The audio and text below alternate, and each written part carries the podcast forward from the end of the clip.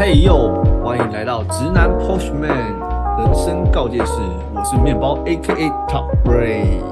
大家好，我是朱先生。这是一个关于轻熟男的成长频道，聊聊男生遇到的各种大小问题。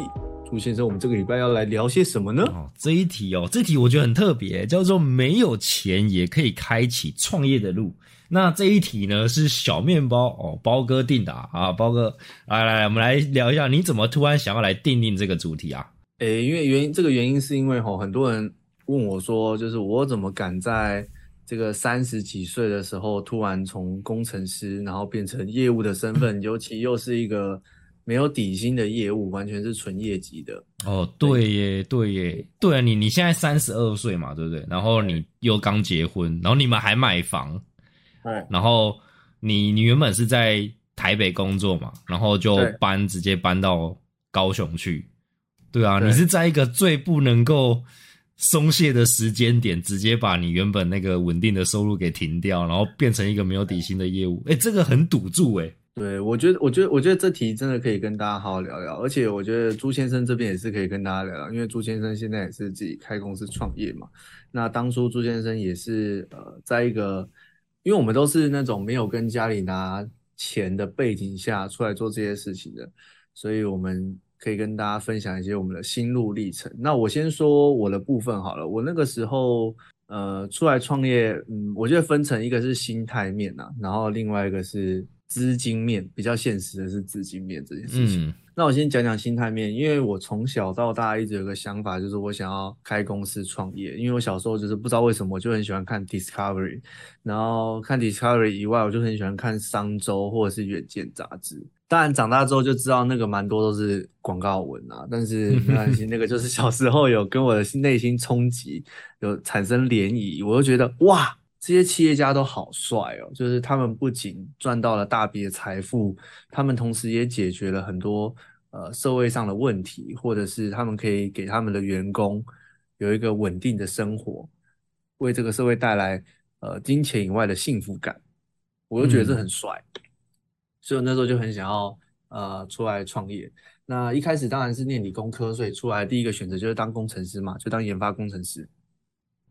那就这样子做了呃三年的半导体设备业，然后再加上四年的呃机械手臂的软体工程师之后呢，我突然有点发现，哎，当工程师好像没有办法开公司哎。那为什么会发现？是因为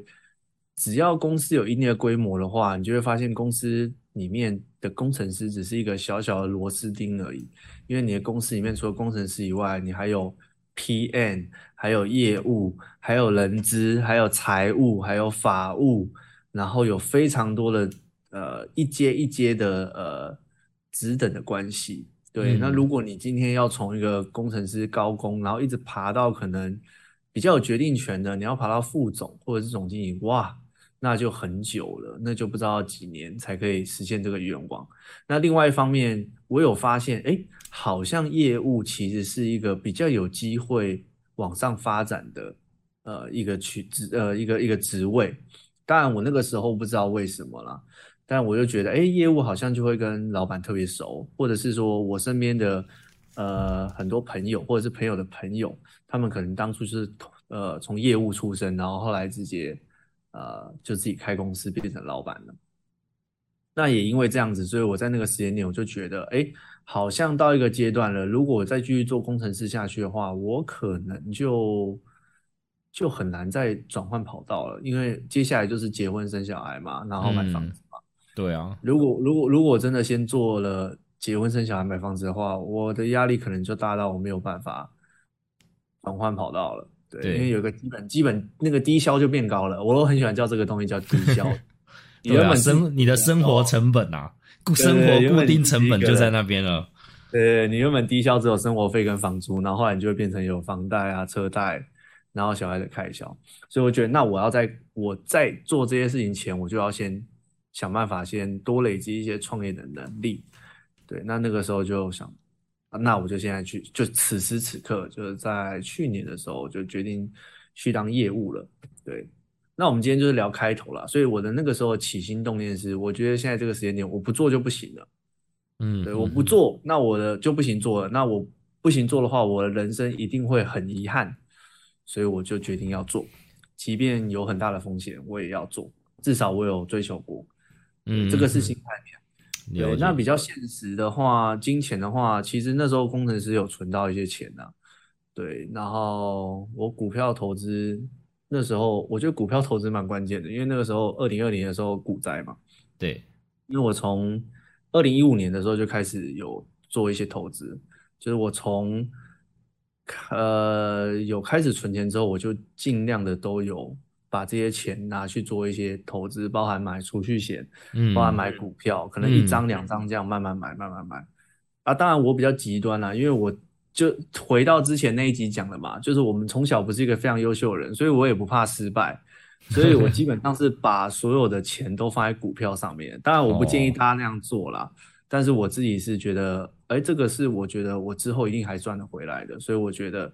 没关系。我就看了非常多的书啊，我先说我看了非常多的书，然后我那个时候跟几个好朋友有一个股票的研讨会研究社。对，然后我们研究了，呃，应该有三年吧。我们就是会各自看不同的书，然后再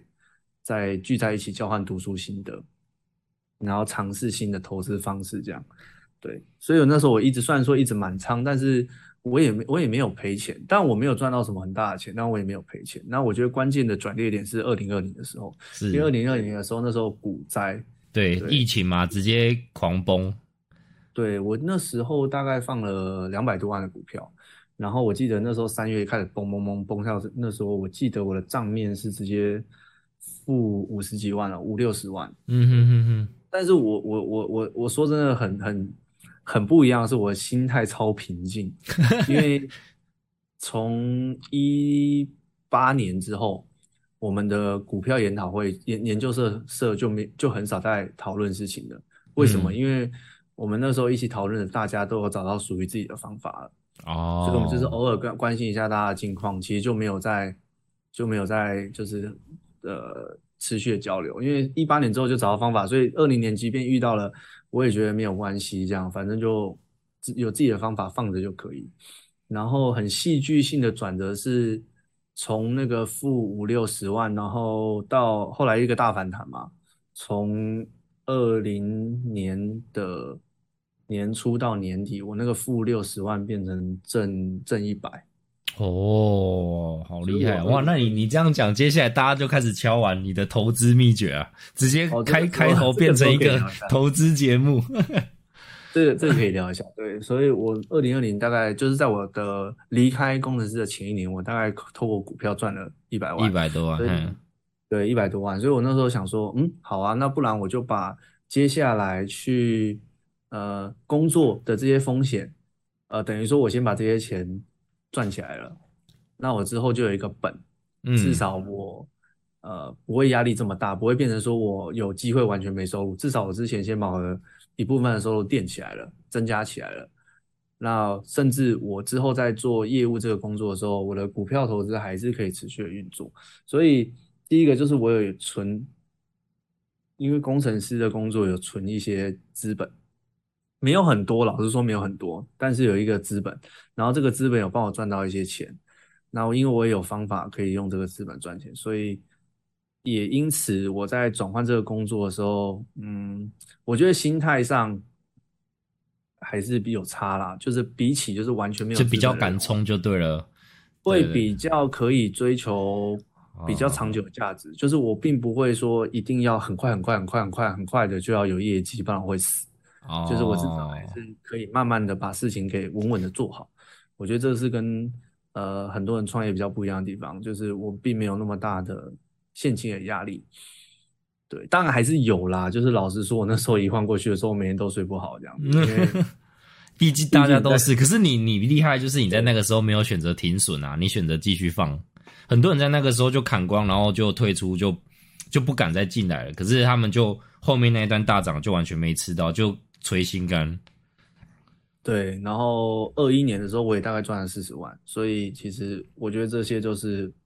嗯，一个可以让我比较安心的，安心一点点，我只能说一点点，因为创业真的很恶心，对，但至少这是会让我比较有确信可以去做创业这件事情。的一个出发点，就是大概是我的起头啦，就是心态面跟。可是，但是你你你说这件事情，我就觉得很有趣的是，你怎么没有想说，你既然都已经找到一个投资的方法，你就安稳的当工程师赚钱，然后另外一方面在投资股票再赚钱，你等于是获得两份两份都不错的收入。可是你你今天创业的话，就会变成你稳定的薪资来源会不见。那那这样变成说，你的创业的目的到底是什么？你是为了你自己的那个愿望，还是说你是想要赚到更多的钱？但是你觉得工程师已经到顶了？哎，朱先生，我觉得你这个问的非常好，非常好，所以我才说，我才说，虽然我开始了，但是这件这个呃，这个额外的股票收入并没有让我觉得比较轻松的原因，是因为即便我有一个额外的股票收入，但是我还是有一个缺短少了。本业收入对啊对啊，可是你你既然一定你一定知道这件事嘛，那你为什么要还是选择离开？对，这就是回到呃第一个心态面，心态面就是我如果现在不做的话，那我永远没有可能像我小时候看到了《商业周刊》或《远见》杂志上面，那你永远可是你你你是觉得说你想要赚更多的钱，还是你想要成为你那个理想中的那个样貌？比如说一个企业家，还是怎样一个指标性人物的那个感觉这样？应该说一个企业家吧，我想要是可以有一个自己的事业，然后可以有，呃，改变这个社会一点点，甚至就是我可以把我有员工，我想要员工，我不想要自己做，我想要员工，然后可以把员工照顾好。哦，我觉得这样子，我就我我我我的我的目第一阶段的目标是这样，就是我可以有个事业体。然后我可以有员工，我可以把这个员工照顾好。这个员工会因为我 而变得说说这个，我就要来聊一下，我来爆爆一下包哥的料。我记得记得你在年初的时候，年年节我们不是有一起在酒吧聊天嘛？然后你那时候才刚工程师，然后转职当当那个业务嘛？你开始第一次感受到你有在工作，但是零底薪的那个感觉。然后你那时候喝一喝，开始掉眼泪，就是说，你就说你觉得突然觉得很不安，很不安，然后觉得。然后就一直问我说：“到底要怎么去熬过那个心情？”对，然后那时候我们跟那个就讲很，就跟你讲了很多嘛。但是，但是我后来发现，其实你你的这个情绪没有太久，大概好像两三个月，你你马上就开始转换成另外一个心境的。我觉得这个很特别，因为就我自己在创业过程，我知道很多人他在纠结这种心理，他至少都是半年一年起跳。但是你两三个月，你就已经转换成一个新的新的心情上的调试。诶，这个这个部分蛮特别的。哦，这个这个大呃，这个我觉得可以聊一下，因为这个也蛮算是创业开头的事情嘛。对啊。然后我觉得这个也可以呼应到我们上一集，就是呃找方法这件事情。就是找方法，除了在不同的产业找方法，呃，不同的领域尝试以外，在同一个领域找到自己的位置，我觉得也是也是一种尝试。譬如说，呃。像我像我像我那个时候在当工程师的时候，我就有发现，虽然说我们大家工程师都是要写程式，但是我发现我在跟别人沟通问题，或者是呃跟客户聊天的时候，我的表达能力是相对于其他工程师更好的，或者是今天有业务或者是 P N 来问我问题的时候，我通常能更能知道他在讲什么，我是是比较能跟他沟通，所以呃怎么讲，我我觉我觉得这就是一种在工程师的。范围下，然后找到一个自己能发挥的点，所以有沟沟通的工作我就会去做。对，那换到业务这件事情上面，呃，我虽然当初跨进来做，我是心智雄呃什么雄心勃勃的，但是其实一进来发现干完蛋了，就是完全是 还是差很多，差真的差太多了，就是而且而且就是完全完全力不从心，不知道怎么办，不知道怎么办，其实最可怕。所以我大概有三个月吧，我就是每次只要想到，我就觉得蛮想哭的，就是各种压力。就是那时候有跟我喝酒的朋友都知道，我大概只要讲一下，我就说我我真的快哭了，就是我觉得我好烂，对我觉得很烂。但是虽然说我觉得很烂，但是我还是一直在找方法嘛。后来我就找到了一个比较接近，如果以公司来讲的话。比较接近 PM 的角色。嗯，对，其实你这做法，你这做法就是把 PM。的技能发挥好，然后变成甚至变成一个独立公司的感觉。对我跟大家分享，就是我我们公司虽然都是业务，但是总是要有人呃比较会整理资料的，或者是比较有人懂法规的，或者是比较有人知道怎么抓进度的。对，但是如果今天是一个呃就是大家都是业务的话，其实没没有人会自愿跳出来做这件事情，就是大家自己把自己的事情管理好而已。但是我有发现我们公司缺少这一块，所以我就跳出来鸡婆的帮大家做这件事情，就是哎，你的案子，然后你后面有什么资料，我帮你弄这样子，或者是说，哎，公司的官网要什么照片，我自己去帮忙处理。然后哎，有些图，因为我会画 CAD。电脑绘图，所以有些业务接到的案子他不会画，然后他要找工程人的话，可能工程人也很忙，也不太理他，那我就帮他画，所以我帮所有人画图，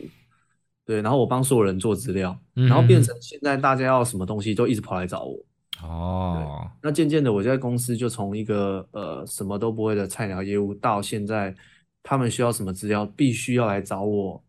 我没有回他，他们就没有资料，因为他们都没有习惯整理资料。对，所以渐渐的就有找到自己的角色。那在这这样子的角色下，呃，再去训练我的业务能力。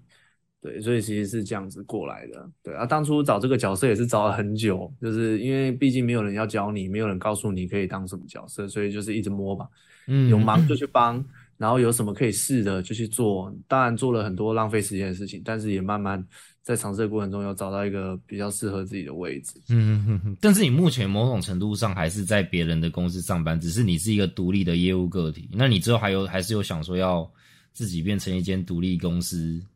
然后发展一些独立项目，或者或者是其实你可以跟我一样，你你可以同时保有你现在的业务类的工作，但是你又自己开了一个很行号啊、工作室之类的，然后发展另外一个服务项目。我觉得这样不错啊，因为收入多元化。或者是多种不同的收入的层级，可以帮助让让你觉得更创业的那个心态更稳定。你不会因为某一个失败之后，就让你的生活发生一个非常大的改变之类的。对对对，这个这个我就也不排斥。就是如果之后有机会找到可以发挥的地方的话，我也觉得可以试试看。嗯哼哼哼，我觉得这样这样蛮好的。其实我后来觉得，呃，当员工哈跟当老板最大的。一件差异哦，就是说，老板必须要懂得自己找事情做哦，尤其是在我我最近我们公司，就我找了一些工读生或什么，就请人来帮忙，然后我就会发现，其实有有的人很优秀，他还可以提出很多想法跟自己的事项，可是当你放给他，然后你不指定他做事情的时候，你就会发现他会有一点，他会有点原地空转，因为他不知道他要怎么用他的技能在帮帮助帮助公司去做一些服务项目的发挥。他会变成说，还是会会很依赖我去指定工作给他，然后他他就可以把我指定的工作发挥的很好。但是你若不指定他工作，你你把他放在公司里面，他自己会不知道他到底该怎么做，然后怎么比如说找怎么去找到开发客户的根源，或者是有没有可能在公司里面诱发他自己又创造了一个新的服务项目，然后出去做。对对对，我觉得这件事情很难。他他并不是说你是一个。很厉害的优秀的员工，就代表你会是一个厉害的老板，对对。相相反的，反而是很多的老板哦，他可能作为员工的角色并不优秀，但他变成一个老板的角色的时候，他可能开发业务的能力特别强，或者是他开发新的那种商业模式的能力特别优秀，或者是他特别会找资源。哦，我我们这次的主题就叫做没有钱也可以开启创业的路嘛。我觉得厉害的老板，他本身就是会。他很很能够找到钱，然后找到时间，对对对，他他就是会，比如说找到外部投资人啊，又或者是他可能一个服务项目之后，他不会先花成本，他先找到客户，这个客户先丢给他钱之后，他再用这一笔钱去 building 他公司的一些发展的设备，或者是添购那些设设备项目这样子。没错，哎，像像朱先生，你我的我的这个。呃，应该说，我这个这个脉络大概是这样子。我经历了一个职场，然后再离开职场。那像你，你当初你是怎么会觉得说自己可以出来做，而且在一个其实你也算是一个几乎是没有资源，从零开始的情况下，然后又跟本来的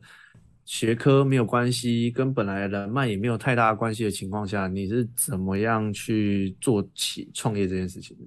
其实我在一开始的时候，这个故事我很少跟别人讲，因为我想说要以和平。可是我还是要讲一个事实，就是我我最早会，我是被有点被逼着要离职，因为我那时候的前公司，就是我我那时候也在公司当一般一边当业务开发，一边当公司执行的一个角色。可是我后来发现，我做了一整年之后，老板就可能丢了一句啊，大家共体时间，然后他就把把应该要给我的奖金给直接收掉，哎，我我那时候真的是非常难过，其实我我我会觉得我有点被背叛的那种感觉，所以我后来隔没多久我就提离职。对我就去思考说，如果我今天一直在别人的底下工作，我会发现其实我我的因为我的努力我的时间我可以自己掌控，我一直付出，可是我的收获却不是我自己能掌控的。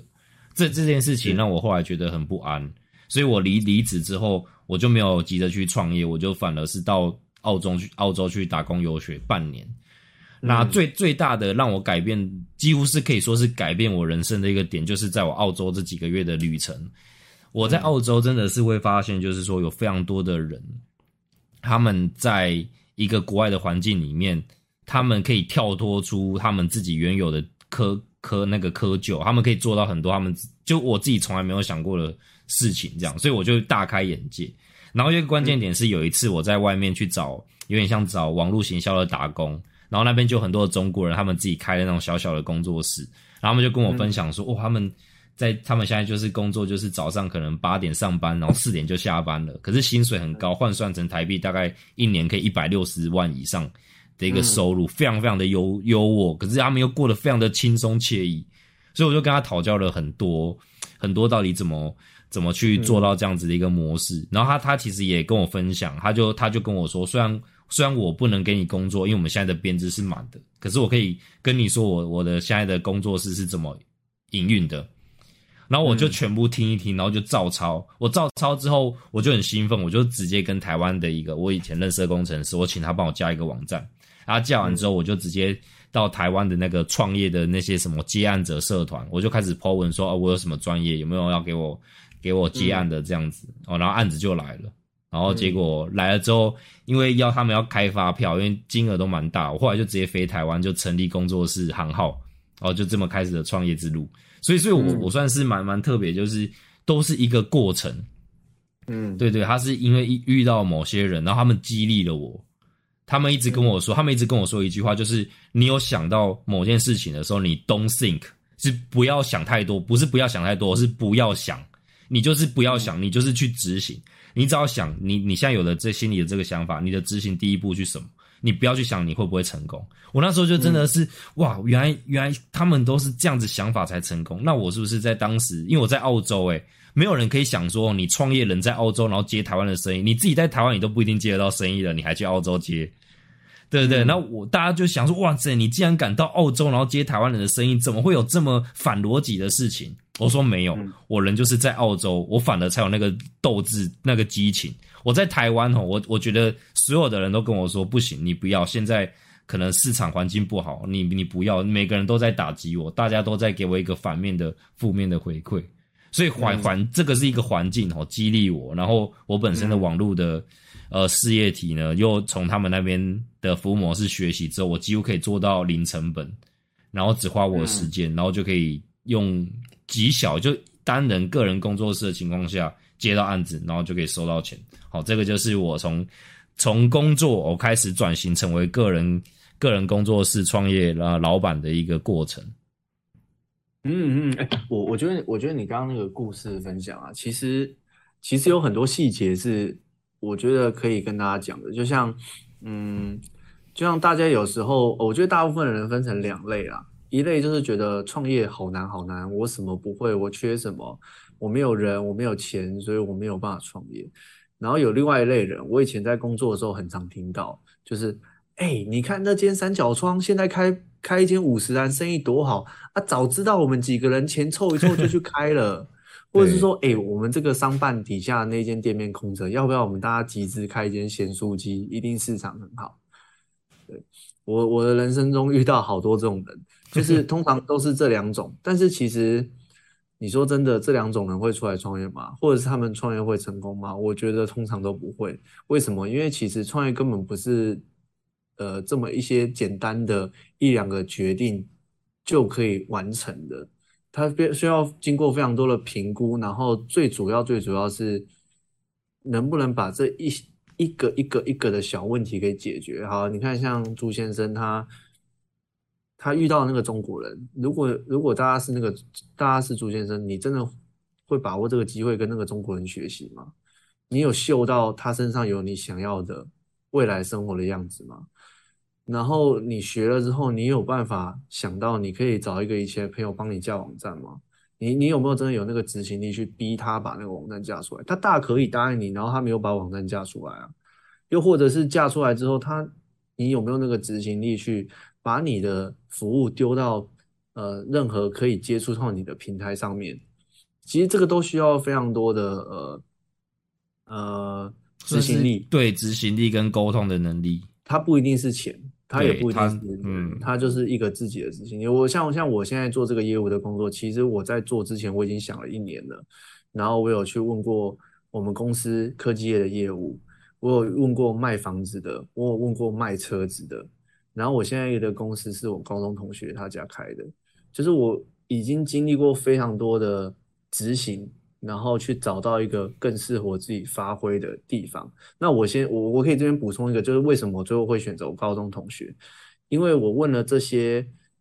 不同领域的业务，然后我会大概知道说，哦，还有问海海运的，我还有问海运的朋友，对，然后我大概知道说每个领域的业务大概在做什么事情。当然我都没有概念嘛，所以我也不知道哪个好哪个坏。但是我高中同学，我在跟他聊天的时候，他跟我讲了一句，他那个产业。的业务都是直接对老板，其他公司都是对采购。嗯，那因为我想当老板，所以我觉得这 这个这我，所以我一定要认识老板，真的真的才有机会，我才有机会跟他们学习。所以呃，如果我没有把握机会去问我身边的每一个朋友，知道到底在干嘛，又或者是我没有经历过认真的当工程师，然后去探索工程师能不能。开公司这件事情，或者是我没有问过身边那些去做生意的朋友，他们到底是当初怎么去把这些事情给做起来的？其实我根本没有办法走到现在这一步。对，所以，我所以其实真的，我我我后来听到那些说啊，你跟你讲，你早知道你就怎么样怎么样那些人，我我有时候都会觉得，哎哎，有点有趣，就是你你们真的如果做了，你们也不一定做得到，哎。因为这个都是非常多非常多小事情给给累积起来的，所以如果今天大家想要创业，甚至是想要零元创业的话，呃，我觉得要先确定自己是不是那一个可以自己去找事情来做的人，然后你在找事情来做的的呃的执行力、决策能力，然后学习能力，你有没有办法具备这些能力？而不一定是，呃，不一定是你有没有对的产业、对的人或对的资本。因为如果你有解决问题的执行力的话，其实你做哪个产业其实都可以。就是你你遇到问题，你把它你把它解决。然后其实其其实我觉得最后一个就是那个创业的环境是不是你真的可以承受吧？因为我遇到身边有一些人，他们真的是自己出来做自己的事情之后，才遇到很多。理念跟现实不合的地方，嗯，但是要回又要回去又回不去了，就是有没有准备好面对那个现实？因为在公司的体制下，或者是在呃某些群体的保护下，其实大部分人都会觉得这个世界是很美好的。但是如果今天是出来创业的话，真的超现实的，真的没有人会帮你，没有人应该要帮你，因为他帮你的话，他的钱就会变少，你知道吗？没错。干就是超级现实的，就是现实到爆炸。你你要什么东西，你自己要想办法一直问，然后你问到有一天，他可能才会跟你讲一点点，不然剩下怎么办？剩下自己学。现在就只能自己学，所以跟在公司工作是完完全全不一样的事情，只有更忙，然后可能钱更少。所以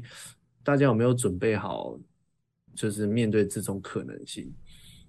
然后我觉得，如果你有，那或许你真的也可以试着创业。那如果没有的话，其实上班也不错。对啊。那那为什么？对啊。那为什么要创业？其实创业就是一个自我追求嘛。我们自己可以决定自己的时间，然后自己可以实现自己的理想。那最重要是创业成功的话，那个钱就完全不是上班族可以想象的了。嗯，对对，当然，如果创业失败赔了钱也是，也不是一般的员员工的等级可以想象的。哎，这个这个这个，我觉得就是另外一集可以聊聊，就是关于这个创业的风险控管。对啊，这它是一个停损的，停停损的艺术。对啊，对啊。哎，那我问你哦，你你自从你开始做了啊稳定的工程师变成一个零底薪的业务之后，你你身边的朋友还是怎样，他们有改变对你的观感，还是怎样的一个新的看法吗？诶，我觉呃，应该说，我反而我觉得是我可能我变得比较多，诶，就是因为我以前的朋友大部分都是受薪阶级嘛，嗯，然后当我换了一个产业之后，我现在可能我每天脑中想的事情跟以前就会变得很不一样。我以前可能就是呃几点下班，晚上吃什么，周末要去哪里干嘛干嘛，然后下班要跳舞干嘛的，可是现在就变成诶，好像没有一天。是真的在放假，可能六日啊，或者是平常到很晚十一十二点，可能工作一来就是要做，然后要想办法面对这个社会很多很现实的地方，所以变成我们后来，像我上个周末有跟我以前的同事吃饭，嗯，我觉得嗯，大家还是以前我习惯的那个样子，但反而我是我自己觉得我变了，就是我想的事情可能变得想的更多，然后。呃，当然沟通能力变好了，然后还有，嗯，我觉得可能再过几年，我们真的就是完全不一样的的的人生了吧？像我现在认识的很多不同领域的老板，嗯，我大概可以理解为什么小时候会有一句话，就是老板都会跟老板当朋友哦，对啊，那个倒不一定，那个倒不一定是钱的问题，哎，那个就是因为大家比较有共感吧，大家想的事情比较接近，对，而且。怎么讲？而且，而而而而且，那个真的不是怎么讲？那个真的不是说，呃，你你你的那个薪水收入很高，比如说你做到呃经理，做到副理，那就可以跟老板一样，在在烦恼这些事情。我觉得那完全是不一样，不一样的层次。当然没有说好，没有没有没有好坏，没有好坏，就只是大家看事情的角度变得不一样了。对。我觉得这这这这这件事情也很有趣，像我现在就已经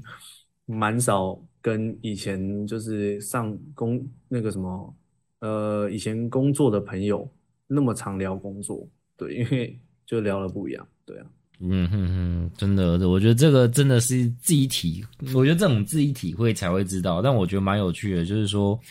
呃，其实我说实在话，其实我后来变成老板，就是所谓的负责人的这个头衔之后。我才发很很多老板，他他基本上因为他自己时间少，所以他基本上只会愿意跟同样是负责人等级的人做朋友，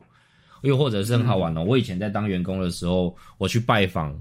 我去拜访陌生的公司，还是一些接洽的时候，我我觉得我很难去遇到那种高阶主管以上层级的人。可是自从我现在是老板等级的人，我基本上很容易就会在一间新的公司里面去遇到高阶主管，或甚至他就是老板本身在。接近我，所以所以你这身份一转换哦，就连带你后后续的一些朋友的人际关系、事业上的人际关系，直接就会一个大转变。对啊，我觉得这也是大家蛮蛮特别的一件事情，就是说，呃，那个叫什么，站在巨人的肩膀上是很重要的事情。所以，如果你你今天真的是想要以创业为目标，或者是用创业的方式去赚到钱，那么这些老板本身哦，他们所有的 know how。你就只有可能跟他当成真正的朋友，他才会告诉你。对，那这当你是员工的时候，你你很难去以朋友的身份去跟他结交这样的关系，然后更不用说他会真的会跟你分享这些赚钱的知识或者是一些经商的 make up。真的，真的，真的，真的，因为因为因为那个那个位阶就不一样，就是呃大大部分的人可能，嗯，我我工作之后我就是休息，然后我可能就是几个朋友，但是。呃，我觉得在生意圈吧，生意圈就是大家都是很角色啦，大家都是想办法在努力的赚钱，想办法在呃得到自己想要的东西。然后当然，呃，不只是做决定，或者是说话，或者是方方面面都是很很紧凑的，非常紧凑的。对，那你说一般人要要跨进去这个圈子，当然就变得很难，因为你们聊了。呃，聊的话题就不投机嘛，然后你能提供给他的呃价值也没有办法那么高，对，那那个那个就是圈子不一样啊。但是我觉得，我觉得就是有一个觉悟的话，其实我觉我是觉得每个人都可以创业看看的，因为其实创业不仅是一个实现理想过程，我觉得创业也可以更了解自己，然后也可以更了解这个社会每一个人的角色到底是怎么运作的，嗯。这倒是，这倒是真的，人生的醍醐味啊！我跟各位说一个蛮有趣的事情，其实像像我自己本身有经营一个五百人的群组，行销的群组，然后里面其实有一个蛮蛮特殊的人，他是短暂创业之后，他一个月前面几个月之后，单月的利润就有突破百万，所以也就是他一个月赚一百万的意思。可是他其实他其实。他会他会整理很多类似创业的一些 know how 还是什么经验，他只会私底下跟我分享，他并不会丢到群组里面去。然后我问为什么，他就说他其实第一个他他很不想要让人家知道他他他的这个厉厉厉厉害的地方。那第二个是他。他他觉得说他不想要被那么多人去问，因为很多人大部分的人如果没有办法真的理解到他现在做什么，其实会一直问他哦你怎么这么厉害？你可不可以教我怎么赚一百万？你怎么挑？就变成这种话对他来说，他他不想要浪费这么多的社交能量在处理这种杂事，他他只想要跟真正厉害的人来来来沟通交谈这样。所以你看，如果我今天不是自己当负责人，那我今天不是以那个社群版主的身份去开立这个公司，我可能就不会认识到他，然后我不会让他跟我有分享到这么多宝贵厉害的经验。然这些都可以是我未来比别人、比一般员工有更多差距的一个的机会。跟跟时机点，对啊，所以所以我觉得大家如果说真的你想要跳离舒适圈哦，其实有的时候改变自己的身份是一件真说说实在话，它是一个蛮蛮现实，也是蛮必要的路。你不可能是一个员工的身份，然后认识身边一堆老板，除非你本身哦，你你就是富二代，或者你你爸爸就是某某老板，大家都会卖他老板的老爸的面子，然后跟你交朋友。然后如果不是哦，就是会过一个很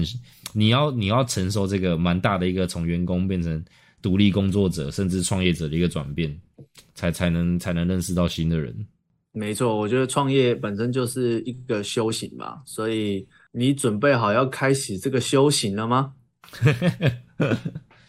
我们聊天就到这边，耶，倒数一分钟啦。好好，那我们最后最后下下一次我们就有更多相关的有趣的节目，欢迎大家继续收听哦。大家拜拜，拜拜，我们下次见。